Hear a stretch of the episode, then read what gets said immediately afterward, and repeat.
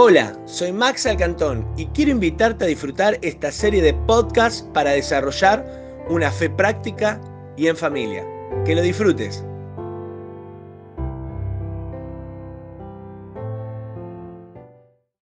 Nosotros, los cristianos, tenemos un gozo que el mundo no tiene, que no proviene de las cosas, sino que proviene de tener a Cristo.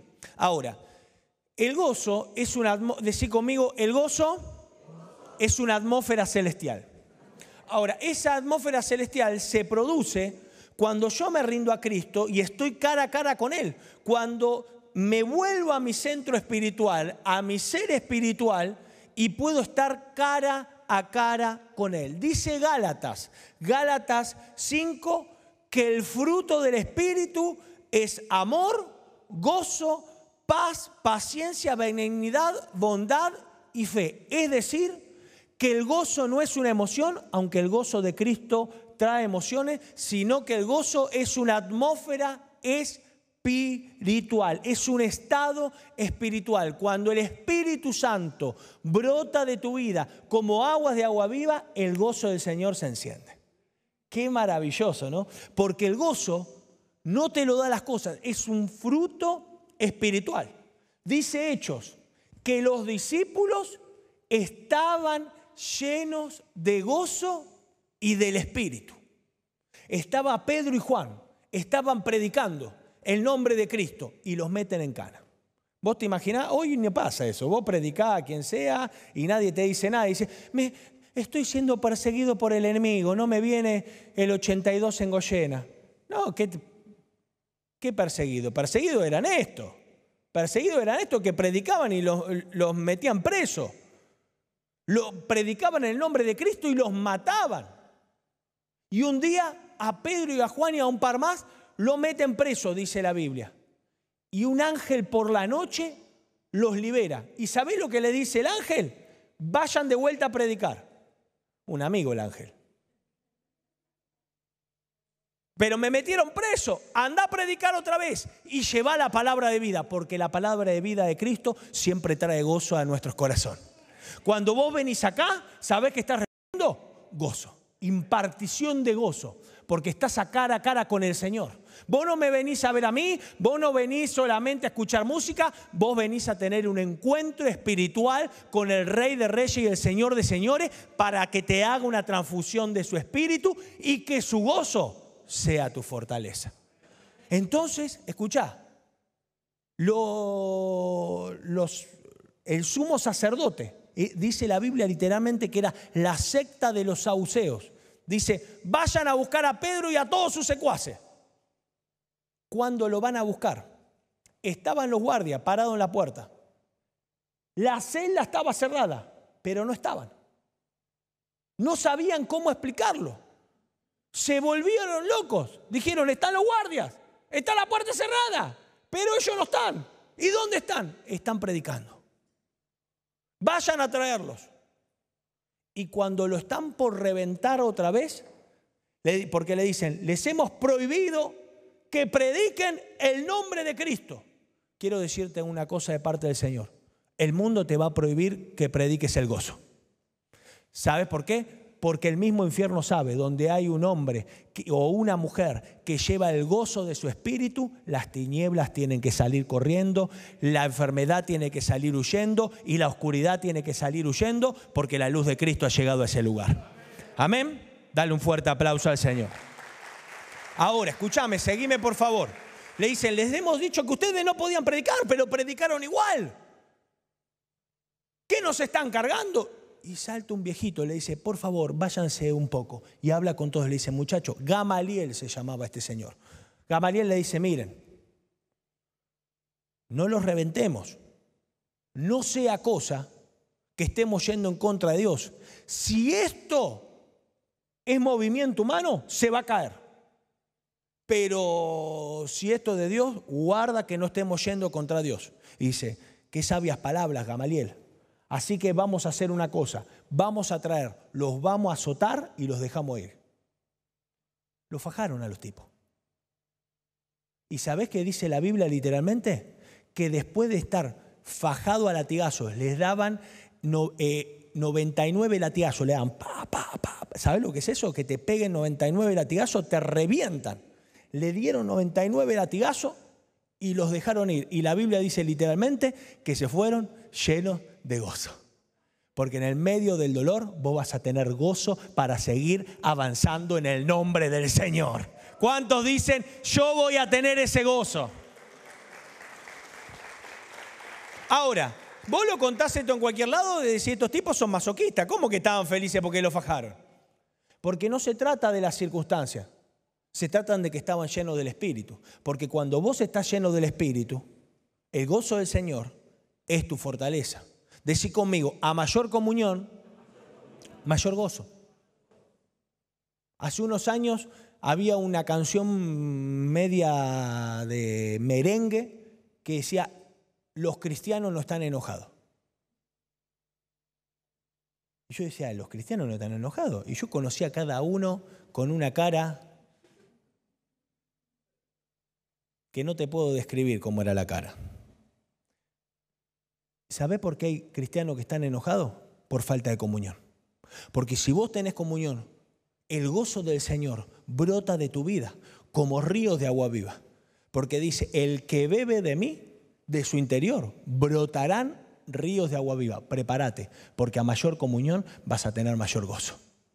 Ahora, nosotros los, nosotros los creyentes no podemos buscar la palabra gozo en el diccionario. Los cristianos no buscan la palabra gozo en el diccionario, porque si vos buscas gozo en el diccionario, vas a encontrar la palabra, la palabra asociada a posesiones materiales, a logros conquistados o a circunstancias favorables. Nosotros, los creyentes, los que tenemos a Cristo en nuestro corazón, obtenemos el gozo no por medio de las cosas, sino por contemplar a Cristo. ¿Cómo obtenemos gozo los creyentes? Decí conmigo, contemplando a Cristo. Más fuerte. Una vez más. Vos tenés que contemplar a Cristo. La contemplación es la admiración, la adoración celestial de su persona. Cuando vos lo adorás, creás una atmósfera eh, celestial. Y algo dentro tuyo se produce a pesar de lo que estás viviendo. Qué maravilloso, ¿no es cierto? Mirá lo que dice eh, Isaías 53. Despreciado y rechazado por los hombres, varón de dolores, hecho para qué? Para el sufrimiento. Está hablando de Cristo. Cristo era un varón de dolores, muchas gracias, que fue creado para el sufrimiento. Y así todo, él vivió gozoso.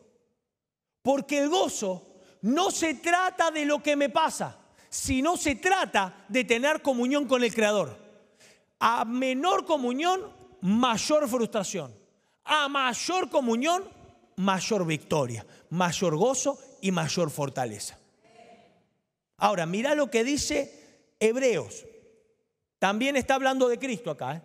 Puesto los ojos en Jesús, el autor y consumador de la fe, el cual, Jesús, ¿se acuerdan que decía Isaías? Varón de dolores hecho para el sufrimiento, el cual, por el gozo puesto delante de él, sufrió la cruz. Muchas gracias.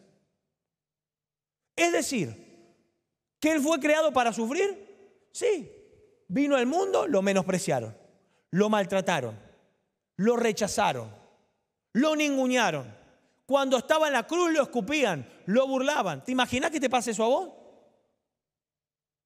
Se hace mucho calor y no quiere venir. Alabanza en la noche. Pero él le pasó de todo. A nosotros alguien nos dice algo que no nos gusta y dice, no voy más. Cuánta falta de amor que hay ahí. Teléfono. Pero Cristo fue hecho para dolor y sufrimiento. Y aunque no quiso sufrir la cruz, la soportó por el gozo que le esperaba adelante. Ahora, Jesús soportó la cruz por el gozo que tenía por delante. Entonces me pregunté, ¿cuál es el gozo que tenía por delante? Decir conmigo, estar con el Padre. ¿Cuál es el gozo que nosotros tenemos que esperar? Estar con el Padre. Estar con Cristo. Porque ahí si yo leí bien, Hebreos dice, puesto los ojos en el autor y consumador de qué? De nuestra fe. Mira esta plaquita, mira.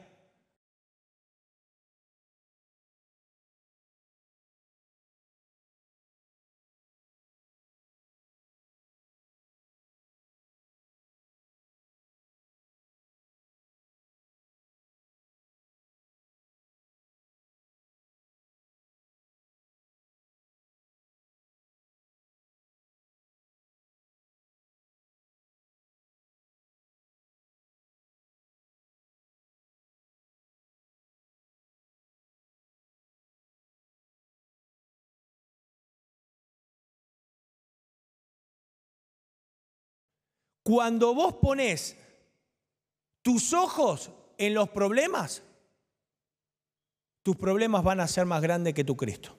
Vos acá podés declarar gloria a Dios, aleluya, eh, ofrendar lo que sea, pero si tus ojos estás puestos en los problemas, en tus circunstancias, tu Cristo va a quedar chiquitito. Ahora, si tus ojos están puestos en Cristo, el autor y consumador de tu fe, tu gozo va a ser tan grande que tus problemas van a quedar pequeños.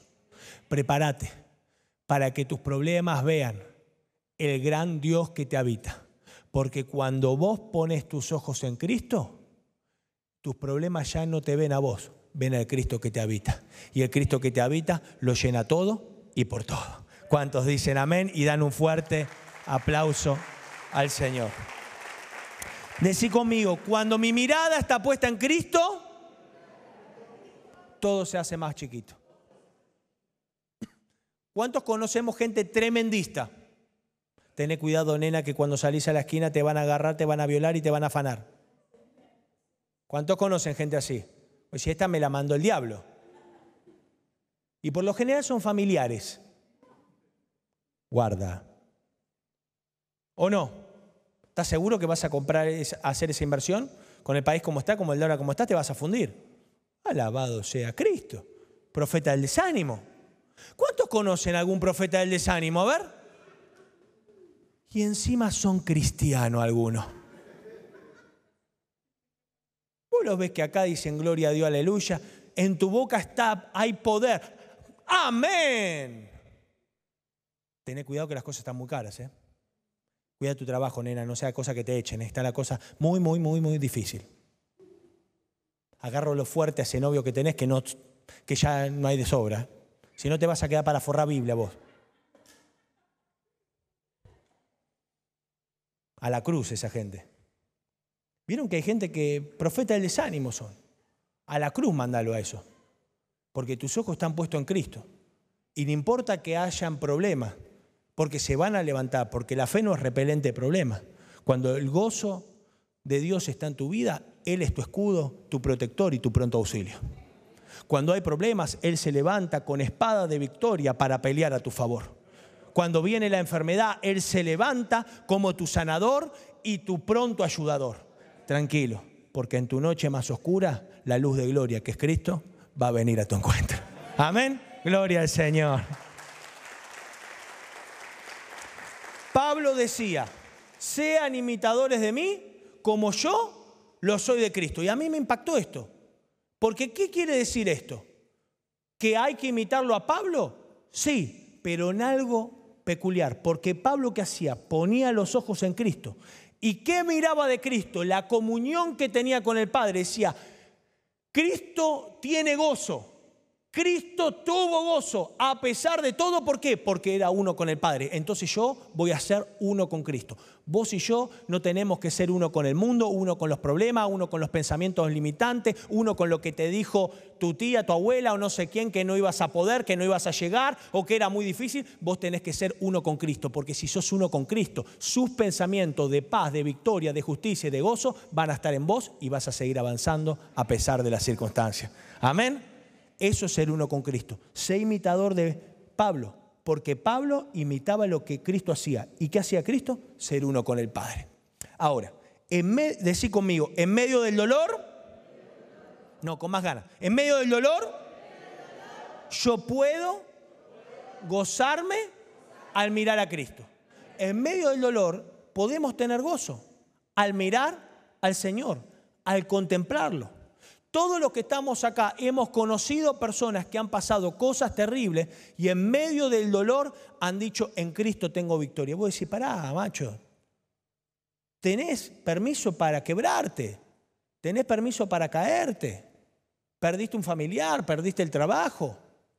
En la pandemia lo hemos visto mucho. Y aún así hemos escuchado gente decir, estoy más fortalecido que nunca, tengo paz en mi corazón, estoy en mi noche más oscura, pero Cristo es mi luz. Y a nosotros ha sido un cachetazo, porque a más de uno de nosotros cuando hemos escuchado eso nos ha recordado nuestras limitaciones espirituales, que a veces nos quebrantamos por cualquier pavada. Y gente que ha pasado cosas terribles lo hemos visto en victoria. ¿Por qué? Porque en el medio del dolor también puede haber gozo. Y vos sabés que la palabra gozo es la palabra griega chará, que se traduce como deleite.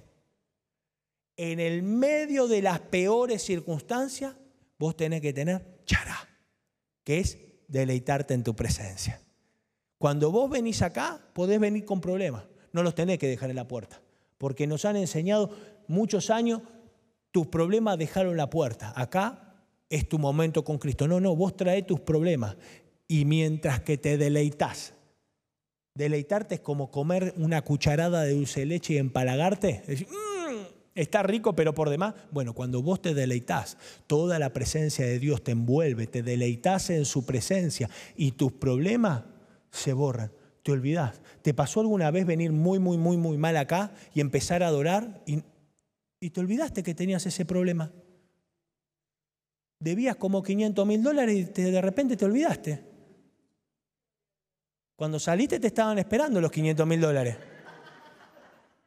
Claro, porque esto no es magia, no es que haces un canje, te adoro y te lo garpa.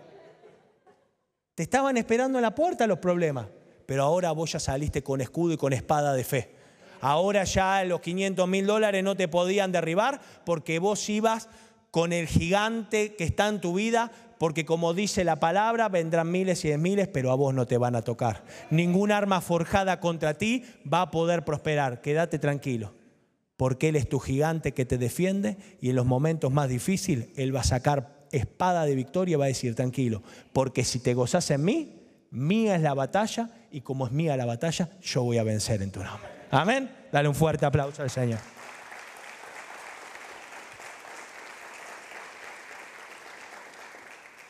Ahora, cuando nosotros contemplamos su presencia, experimentamos algo, que es la consolación. La consolación es el abrazo invisible del Señor. Dios nos consuela, porque hay momentos difíciles que las palabras nos bastan las explicaciones no son suficientes. Entonces yo necesito tener el abrazo de Dios. Cuando yo lo contemplo y su gozo me envuelve, es como un abrazo que me consuela, como una voz que me susurra al oído de mi espíritu, por supuesto, y me dice, yo estoy contigo. Y qué poderoso escuchar eso, ¿no? Yo he escuchado gente con problemas matrimoniales, con crisis con hijos, con problemas terribles, que en medio de una reunión Dios les ha hablado a su espíritu y les ha dicho, yo estoy contigo. ¿Y qué más te dijo? Nada más, me dijo que estaba conmigo. Eso me es suficiente. Porque si Él está conmigo, no necesito más nada. La gente te puede prometer cosas, podés tener planes y pueden fallar. Pero si Él está contigo, quédate porque Él no falla y Él no abandona. Su misericordia es para siempre y a donde Él vaya, vos estarás con Él y donde vos estés, Él estará contigo. Qué impresionante, ¿no? Eso es el gozo, eso es contemplarlo cara a cara, eso es una experiencia, eso es algo que yo te puedo explicar acá, pero que vos, como decía acá el pastor Oscar, lo tenés que experimentar, lo tenés que saborear, te tenés que deleitar. No hay palabras que basten para explicar lo que pasa en su presencia cuando yo me derramo ante Él. Ahora, en su presencia, mi dolor se transforma en alegría. Decí conmigo, en su presencia, mi dolor se transforma en alegría. Eso es impresionante. Mirá este pasaje de Juan.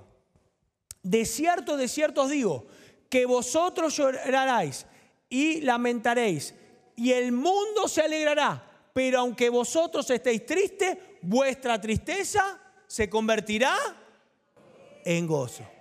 Cuando miro a Cristo, su victoria se transforma en mi victoria. Y no solo esto, sino que también nos gloriaremos en las tribulaciones, sabiendo que la tribulación produce paciencia. En su presencia, mi dolor se transforma en una característica de Cristo. La paciencia es una característica de Cristo, porque es un fruto del Espíritu también. Y esto es algo tremendo, porque cuando vos te gozás en su presencia, algo de Cristo empieza a crecer en vos. Vos te sentías débil, pero por gozarte en su presencia y deleitarte en su persona, la fortaleza de Cristo te empieza a envolver. Ahora vos eras un tipo impulsivo, pero la mansedumbre de Cristo te empieza a abordar. Vos eras una persona impaciente, pero la paciencia de Cristo empieza a transformarte. En el medio del dolor vas a tener regalos celestiales, que es que la persona de Cristo crezca en vos. Y cuando la persona de Cristo crece en vos, las cosas no podrán vencerte, porque Él ha vencido el mundo. ¿Cuánto decimos amén? Y le damos un fuerte, fuerte, fuerte aplauso a Dios. Cuando hay gozo, hay plenitud. Y dice el Salmo 16, en tu presencia hay plenitud de gozo. ¿Sabes en el único lugar donde vas a encontrar plenitud de gozo? Es en su presencia. Por eso el mensaje de hoy es sencillo. Necesitamos estar en su presencia. Porque en el medio del dolor que va a llegar, en el medio de los problemas, como vimos el domingo con el pastor Bernardo, como Job, también podemos tener gozo. Y tener gozo es estar en su presencia. Es un estado espiritual, es una atmósfera celestial. Donde las circunstancias tocan mi vida, pero no tocan mi comunión con el Padre. Por eso, cada uno de nosotros necesitamos cada día renovar nuestro compromiso diario con Dios. Cada día adorar para que la atmósfera celestial baje a mi tierra, a mi mundo. Porque en su presencia hay plenitud de gozo. Y vos sabés que cuando recibiste a Cristo en tu corazón, recibiste un boleto para el gozo de principio a fin. Yo cuando descubrí esto me impactó, porque cuando recibís a Cristo en tu corazón, vos tenés acceso directo y sin restricciones al gozo de su presencia hasta el día de tu muerte. No lo pasé el pasaje, pero mira lo que dice Lucas 2.10. Pero el ángel les dijo, no tengan miedo, miren que les traigo buenas noticias, que serán motivo de mucho gozo para todo el mundo. Porque cuando Cristo viene a tu vida, viene con el gozo de la salvación. El que con lágrimas siembra,